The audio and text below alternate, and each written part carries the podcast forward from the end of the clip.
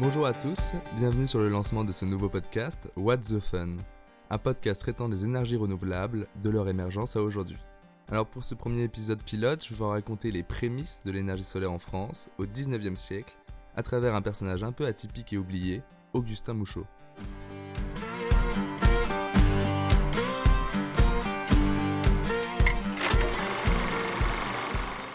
Il y a quelque temps, un ami africain me faisait remarquer que quand les hommes sont passés de l'âge de pierre à l'âge de fer, ça n'était pas parce qu'il n'y avait plus de pierre, c'est parce que c'était mieux. Mais moi, je voudrais essayer de vous convaincre.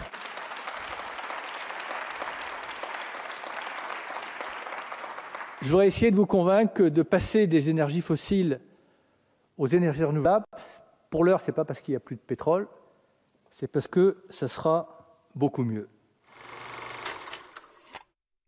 Ce discours de Nicolas Hulot devant l'Assemblée nationale en 2017 résume bien la pensée d'un homme, il y a plus de 150 ans, que je vais te décrire aujourd'hui. Car tu vois, le débat sur le développement des ressources renouvelables face à l'épuisement des ressources fossiles ne date pas d'hier, notamment pour une énergie, le solaire. Mettre le soleil en bouteille. C'est une idée émise par Émile Zola à travers son ouvrage Travail en 1901. Il imagine une société post-charbon, que l'on renommerait aujourd'hui post-carbone, dans laquelle chacun peut accéder gratuitement à une électricité propre et silencieuse captée de la chaleur du soleil. Précurseur et visionnaire, on peut aujourd'hui l'affirmer, Zola a su s'inspirer de nombreuses revues scientifiques et industrielles de son temps.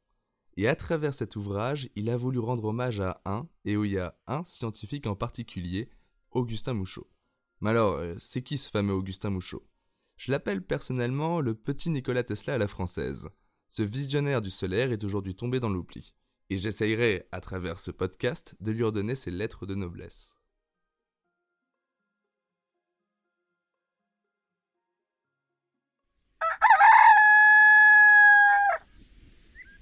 Plongeons-nous un froid matin d'hiver en 1860 à Alençon, où un jeune professeur de mathématiques dans l'enseignement secondaire, Augustin Mouchot, se réveilla à contre-coeur. Je vous plante le décor. Il fait un froid terrible, la pièce est gelée et tombe dehors une épaisse couche de neige. Faut dire qu'à l'époque, pour faire sa toilette du matin, il faut allumer le poêle, mettre une marmite d'eau et attendre que tout cela chauffe. Et en plus d'être une tâche, avouons-le, pénible pour un matin d'hiver, le charbon était une ressource très très très chère due à une pénurie en France. On peut comprendre alors une petite tendance à l'époque de sauter la toilette du matin. Mais ce n'est pas le cas de notre jeune professeur, puisque prenant son courage à deux mains, il sortit du lit tout en réfléchissant à ce qu'il venait de lire à propos de l'énergie solaire. Paraîtrait, d'après le physicien Claude Pouillet, que chaque mètre carré de surface de la Terre recevait 10 calories. Il se demanda alors Il ne serait pas possible de chauffer assez d'eau en utilisant la lumière du soleil et d'épargner ainsi un peu de charbon. Et c'est ainsi que sur la simple idée de faire des économies pour prendre sa douche le matin, si l'on transpose le problème à notre époque évidemment, qu'un jeune professeur commença ses recherches sur l'énergie solaire, qui deviendra un peu plus tard une des plus grandes avancées de son temps sur le sujet. Alors tout de suite, tu oublies les rêves de gloire et de richesse que l'on prête souvent aux grands scientifiques, puisque, spoiler alerte, il est mort oublié et dans une misère totale. Au cours des mois qui suivirent, Augustin se plongea dans un projet de construction d'un collecteur d'énergie solaire. L'idée était simple, placer de l'eau dans un récipient en cuivre, le peindre en noir pour mieux absorber la chaleur, et recouvrir l'extérieur du récipient d'un mauvais conducteur de chaleur. Et pour piéger la chaleur à l'intérieur du réceptacle, il couvra le tout d'une plaque de verre. Rien de très savant pour l'instant, mais Mouchot a une idée qui va tout changer. Hmm, pour obtenir plus de chaleur, je dois construire un absorbeur plus grand, ce qui ne serait pas très pratique. Par contre, si je mettais un miroir à l'extérieur afin de concentrer les rayons du soleil sur l'absorbeur, je pourrais diminuer la taille du dispositif. Aussitôt dit, aussitôt fait, et seulement un an plus tard, il déposa son premier brevet. En 1865, soit cinq ans après le froid matin d'hiver, il réussit à perfectionner sa machine à l'aide d'un miroir parabolique. Et cela fonctionna à tel point qu'une marmite pouvait porter l'eau à ébullition en moins de 5 minutes. Il commença alors à réfléchir à de nouvelles possibilités, bien sûr moins restreintes que la toilette du matin. C'est alors qu'il songea à concevoir des générateurs de vapeur solaire pour alimenter les machines, tout comme les moteurs à vapeur utilisés dans l'industrie. Alors ici, petite parenthèse sur les moteurs à vapeur, parce que tu dois bien comprendre la problématique de l'époque. Démocratisée par James Watt en 1789, elle est le point de départ de la révolution industrielle. Alimentant d'abord les locomotives, puis les bateaux, elle se propageait dans toutes les industries au 19e siècle. Et comment ça marche? Très grossièrement, il y a un bouilleur, ou une chaudière, qui va chauffer de l'eau pour produire de la vapeur d'eau. Dirigée à travers un habile système de tuyautage, la vapeur sous pression est évacuée alternativement à une des extrémités d'un cylindre où est placé en son centre un piston. Sous l'effet de la pression de la vapeur d'eau, qui je rappelle est chaude donc prend plus de place, le piston bouge alternativement de droite à gauche du cylindre. Ce mouvement de translation du piston entraîne une bielle qui transforme ce mouvement de translation en mouvement de rotation. Et à partir de là, vous pouvez bouger n'importe quoi, des trains, des pompes, etc. On referme la parenthèse. Et maintenant imagine que ce moteur ne contienne plus une chaudière ou bouilleur alimenté en charbon, mais un générateur de vapeur solaire. Et alors? Alors, on se débarrasse de la dépendance du charbon. Et à l'époque, c'était le principal combustible pour l'industrie. Et comme je l'ai dit un peu plus en amont, la France faisait face à une pénurie de cette ressource qui était devenue très très coûteuse. Mouchot avait bien saisi le potentiel de la chaleur solaire, et dans ses notes, on peut lire ça. L'approvisionnement en charbon finira par manquer. Alors il se peut que l'énergie du soleil devienne la seule alternative.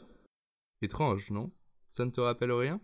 Il faut dire que le bougre avait le cœur à l'ouvrage, parce qu'en 1866, il était prêt à lancer son idée dans le domaine public. Il construisit alors son premier moteur solaire. Auguste Mouchot, professeur de sciences physiques, construit en 1866 un moteur solaire grâce à un réflecteur parabolique et à une chaudière cylindrique qui alimente une petite machine à vapeur. Au cours d'une démonstration de cette machine, devant l'empereur Napoléon III, celui-ci fut très impressionné, à tel point qu'il accorda immédiatement son soutien total aux travaux d'Augustin. Et tu vois, à l'époque, le soutien d'un empereur ça aide. Et quand on est un simple professeur de secondaire, ça aide encore plus. L'année suivante, Augustin avait mis au point un moteur solaire capable d'actionner une vis d'Archimède. Tu sais, la vis sans fin avec son mouvement hélicoïdal, le même principe sur lequel repose le tire-bouchon les plus imaginatifs. Eh bien, c'est très utilisé pour l'irrigation, car ce système permet entre autres de pomper l'eau souterraine. L'agriculture est donc une nouvelle application pour sa machine. Et ça, il le saisit très bien mon petit Nicolas Tesla français. Car il imagine dès lors le potentiel incroyable de ses travaux dans les régions tropicales. Ah oui, à l'époque, région tropicale signifie les colonies. Il commença à imaginer un site de test en Algérie. Mais tous ses rêves de conquête du solaire furent anéantis par un événement. On est en 1870 et le tambour de la guerre frappe aux portes de la France. Une de ces heures décisives vient de sonner pour la France. Nous déclarons la guerre d'un cœur léger. L'armée prussienne n'existe pas. Lorsqu'il prononça ce discours, Napoléon III, interprété dans cet extrait par François Cluzet, déclare la guerre à la Prusse en 1870. Bon, c'était plutôt un mauvais calcul, car six semaines plus tard, il se fera emprisonner par les Allemands, et son empire sera renversé par une révolution parisienne. Mais revenons à nos moutons. Après la fin de la guerre et l'avènement de la Troisième République, les nombreux accords dont Augustin disposait s'envolèrent ainsi que sa fameuse machine, le moteur solaire. Mais il n'est pas un homme abandonné aussi facilement, voire pas du tout. Au contraire, il redoubla d'efforts et entreprit un important travail de promotion de ses appareils Lorsqu'il obtenu enfin une subvention de l'État, il réalisa un grand récepteur solaire capable de distiller de l'alcool qui fut exposé à Tours en 1874. Hmm. Quitte à avoir une douche chaude le matin gratuite, autant en faire de même pour l'alcool. On est d'accord. Ce grand récepteur solaire entra dès lors dans la sphère publique et obtint ainsi de multiples appuis. Louis Simonin, journaliste dans la revue des Deux Mondes, contribua à lui donner une large publicité en publiant un article élogieux. Il percevait dans ses travaux les multiples applications, notamment dans les contrées tropicales. Ainsi, les appareils mouchots permettront la mise en mouvement de tous les mécanismes sur les plantations de canne à sucre et de coton, sur la distillation des eaux impures, pour les transformer en eau potable, ainsi que sur l'élévation des eaux d'irrigation. Ces pays sont précisément ceux où le combustible manque. Pourquoi s'attarde-t-on autant sur les colonies? Eh bien, il apparaît rapidement que les colonies offrent les principaux débouchés au nouveau système. Si on prend le cas de l'Algérie, car c'est le pays qui nous intéresse aujourd'hui, il y a de nombreux facteurs qui favorisent l'implantation de ces machines. D'abord, inéluctablement, le climat très ensoleillé de l'Algérie y joue beaucoup. On le sait aujourd'hui, encore plus les développeurs de projets français, que ce pays présente un des plus grands gisements solaires au monde. Mais il y a aussi une raison géopolitique. Car, après la répression de l'insurrection en 1871, le gouvernement entend en effet renforcer la colonisation. Mais l'exploitation de ces territoires se heurte au manque de combustible, car la colonie doit importer l'essentiel du charbon d'Angleterre. Et là, on peut s'en douter, c'est pas du tout au goût des Français. Et pour ajouter des contraintes supplémentaires, l'absence de réseau routier et ferroviaire étendu contribue à renchérir les coûts d'exploitation. C'est donc la politique impérialiste française qui va contribuer au premier développement de l'énergie solaire. Et ça, souvenez-vous-en bien. En 1877, Augustin décroche le Graal, une subvention gouvernementale énorme de 10 000 francs. C'est beaucoup pour l'époque. Cette subvention était destinée pour la fameuse mission scientifique en Algérie que ce cher Augustin rêvait afin d'avancer ses travaux dans le solaire. Et là-bas, il ne chôme pas. Il met à contribution tout son savoir-faire pour améliorer ses machines. Ainsi, il perfectionne notamment son four solaire qui s'avéra stratégique pour l'armée. Un four solaire pour l'armée, ouais. Alors oui, ça semble moins héroïque que la légende des miroirs d'Archimède, tu sais ces miroirs utilisés pour enflammer les voiles des ennemis en 300 avant Jésus-Christ, mais ces fours solaires, c'est quand même diablement efficace pour dissimuler sa position lorsqu'on souhaite cuisiner un petit peu. Et ça, l'armée l'avait bien compris. À son retour en France, le rapport d'Augustin au gouvernement impressionna tellement que le Conseil général lui accordèrent 5000 francs de plus. Sa nouvelle mission, s'il veut bien l'accepter, bien rien de moins que de concevoir et de construire le plus grand capteur solaire jamais construit il devra être présenté à l'exposition universelle de Paris en 1878. Sauf que cette tâche, tu peux t'en douter, ce n'est pas une mince affaire, et qu'un petit coup de main, ça serait pas de refus. Le professeur Mouchot choisit alors un jeune ingénieur talentueux, Abel Pif, retiens bien ce nom, pour l'accompagner dans cette mission. Le collecteur devait faire 20 mètres carrés, 4 fois plus que son propre collecteur à Tours. Et le jour J, le plus grand capteur solaire au monde, se dévoilait à l'exposition universelle.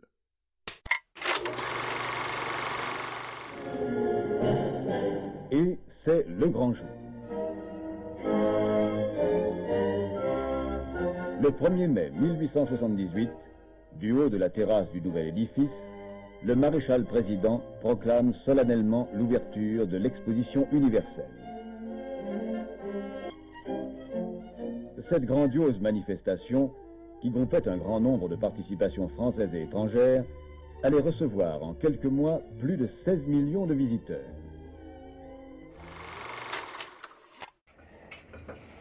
Ce moteur géant permettait de pomper 500 gallons d'eau par heure et d'actionner une machine à faire de la glace.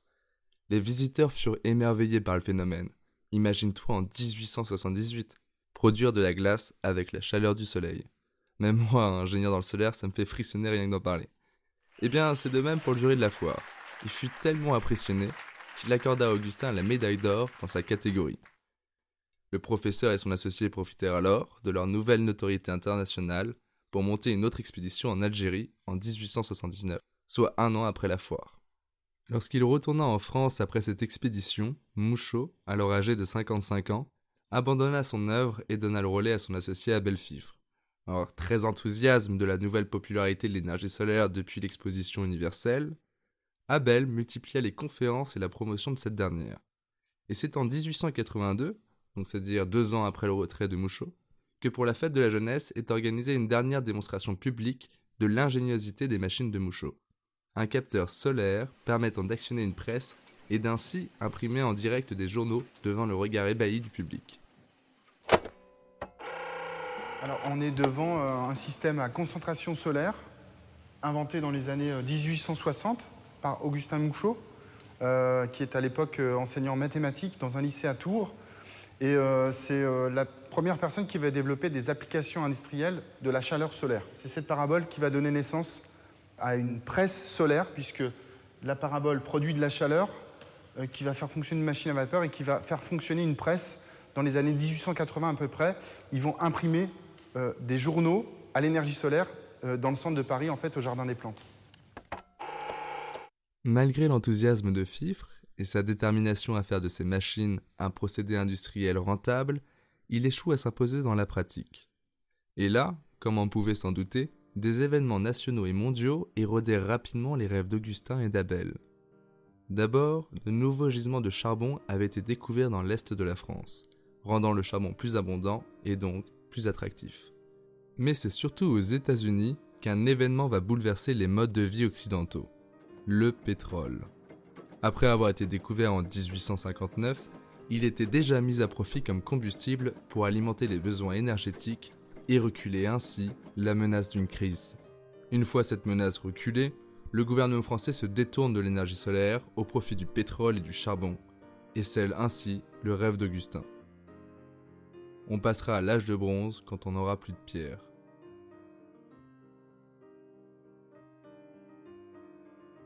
Ironie du sort, l'exposition universelle de 1878, où Augustin avait gagné sa stature internationale, marqua le dévoilement du moteur à combustion interne de Nicolas Soto. Ce moteur eut un succès considérable et participa grandement au déclin des machines d'Augustin. Alors pour la petite anecdote, Nicolas Soto eut un fils Gustave, qui utilisa un peu plus tard les bases du moteur de son père pour développer sa petite entreprise que l'on connaît aujourd'hui sous le nom de BMW. Augustin Mouchot est mort en 1912 à l'âge de 87 ans, dans une misère profonde. Ce qui me choque le plus dans cette histoire, ce n'est pas qu'il est mort fauché et oublié. Non, ça, on s'y habitue, c'est un peu le forfait commun que tu prends quand t'es en avance sur ton époque. Non, ce qui me choque, c'est qu'il a fallu attendre près d'un siècle pour que la figure de Mouchot ressurgisse en France sous les traits du héros et du martyr oublié de la cause de l'énergie solaire. Rejetée de l'espace savant et industriel, la chaleur solaire pénètre alors celui de la littérature. Par ses potentialités d'exploitation infinies, elle nourrit par exemple les rêves scientifiques de Zola.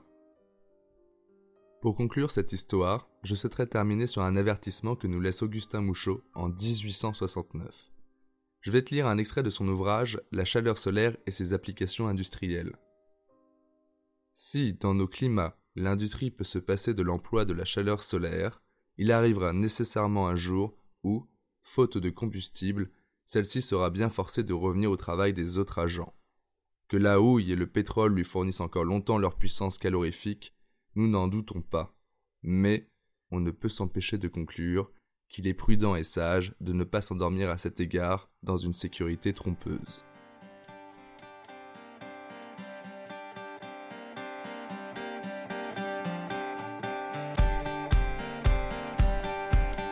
Voilà, j'espère que ce premier podcast t'aura plu, et si un jour tu passes au musée des arts et des métiers à Paris, va saluer la petite parabole à concentration solaire de Mouchot, seul vestige d'un passé trop méconnu.